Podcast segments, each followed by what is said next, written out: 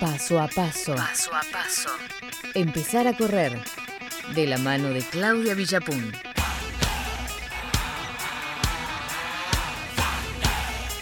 Bueno, bueno, bueno, ¿qué tenemos, Clau, para hoy? Bueno, se acerca fin de año, así que me pareció oportuno poder hablar de aquellas carreras que marcan un hito, marcan una historia que es correr el 31 de diciembre. Sí, Yo sí, sé, sí. no te voy a preguntar a vos, no te voy a preguntar a vos, Sofi, tampoco para vos qué significaría correr el último día del año, porque para, para eso habría que correr el resto del año. Claro, No pero tendría- tiene una tradición linda dentro de lo que es el correr, ¿no? Exactamente, tiene una linda tradición esto de despedir el año corriendo. Esto comenzó hace casi 100 años en San Pablo, en Brasil.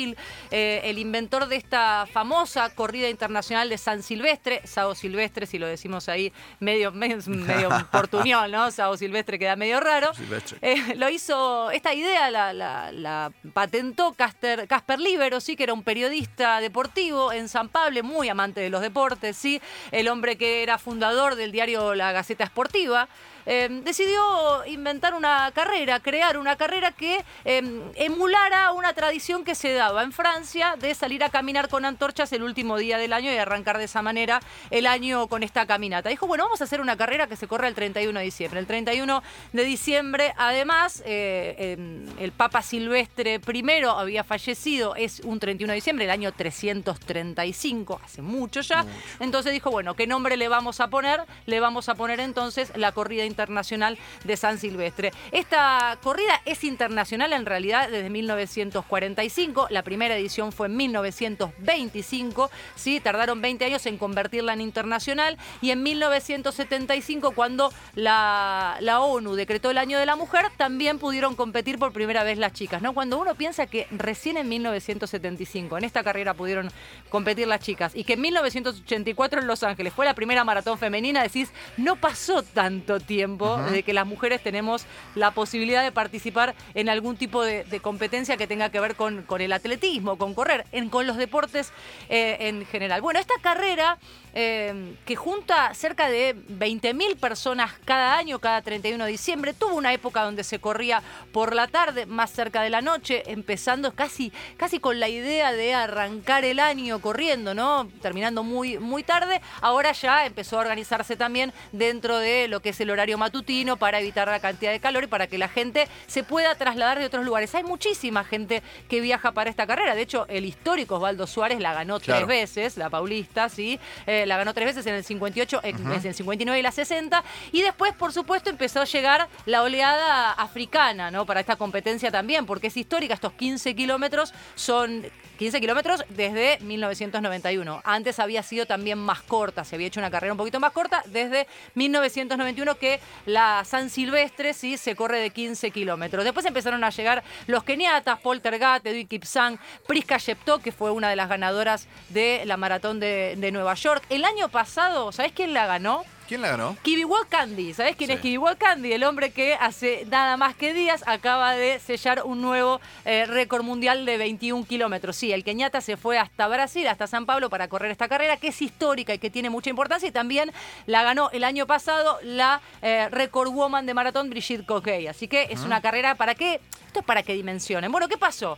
Eh, este año... Además, Clau, muy, es muy inclusiva. Sí. ¿no? Porque fue, es de las primeras competencias atléticas que incluyó eh, a atletas con diferentes eh, capacidades. Digo, en, en eso siempre estuvo a la vanguardia, ¿no? Sí, siempre estuvo a la, van- a la vanguardia, por eso también contábamos lo de la mujer. Estamos Claro, hablando que esta es una carrera que se hizo internacional. Primero era nada más que para el ámbito local, para los brasileños nada más. La hicieron internacional y después en 1975 ya se incorporó a la mujer a estas competencias, cuando otras competencias más importantes tardaron muchos años. Siempre estuvo a la vanguardia y siempre también estuvo a la vanguardia de ser una carrera, la primera en correrse un 31 de diciembre. A partir de ahí se abrieron en un montón de ciudades diferentes un montón de San Silvestres. Si vos te fijas, bueno, este año particular no. De hecho, la San Silvestre Paulista decidió no hacerla de manera virtual, sino que la van a aplazar hasta el 11 de julio del año que viene. ¿sí? No va a haber carrera este año. El año que viene va a haber dos ediciones entonces. Va a haber la del 11 de julio y la edición 97 que va a ser tradicionalmente, si todo lo permite, si la pandemia lo permite, el próximo 31 de diciembre del 2021. Una de las que tomó esta idea de la, de la San Silvestre es una que se realiza en Madrid, es la San Silvestre Vallecana, que tiene la particularidad de juntar 50.000 personas para correr un 10K. Es una barbaridad. 50. 50 mil Mucho. personas para correr un 10K, tienen diferentes horarios, tiene la particularidad además de correrse eh, a las 7 de la tarde. Por lo tanto, tenés que eh, correrla e irte a tu casa. Y esto nos cuenta Nina Isquia, arroba soy muy runner, sí, es la hija del técnico Carlos Isquia, es corredora, es muy runner justamente, y nos contaba porque ya tuvo la posibilidad hace unos años de correr la San Silvestre Vallecana.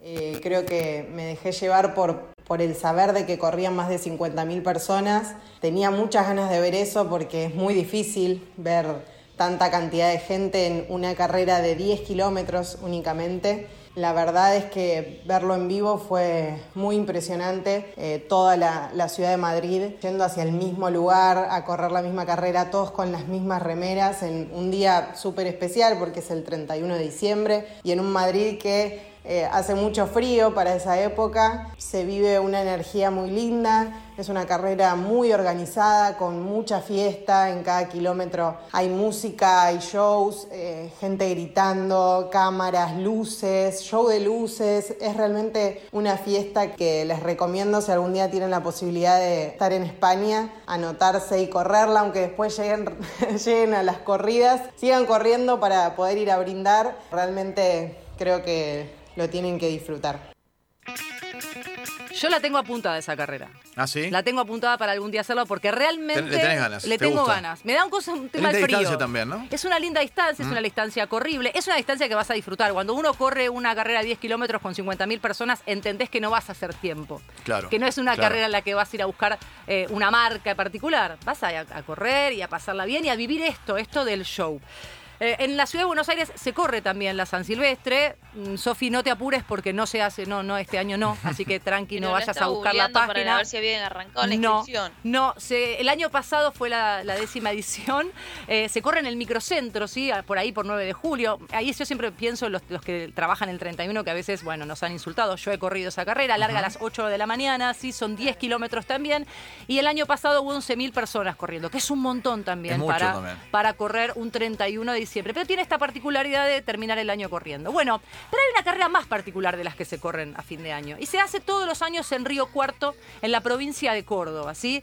Eh, este año no se va a realizar de manera oficial, se junta mucha gente para correr esa carrera. Es la edición número 43, es una carrera histórica. Este año lo que se decidió hacer en la maratón de los dos años, así se llama, ¿sí? es eh, homenajear a los trabajadores esenciales. Lo que se hizo fue abrieron una inscripción. ¿Sí?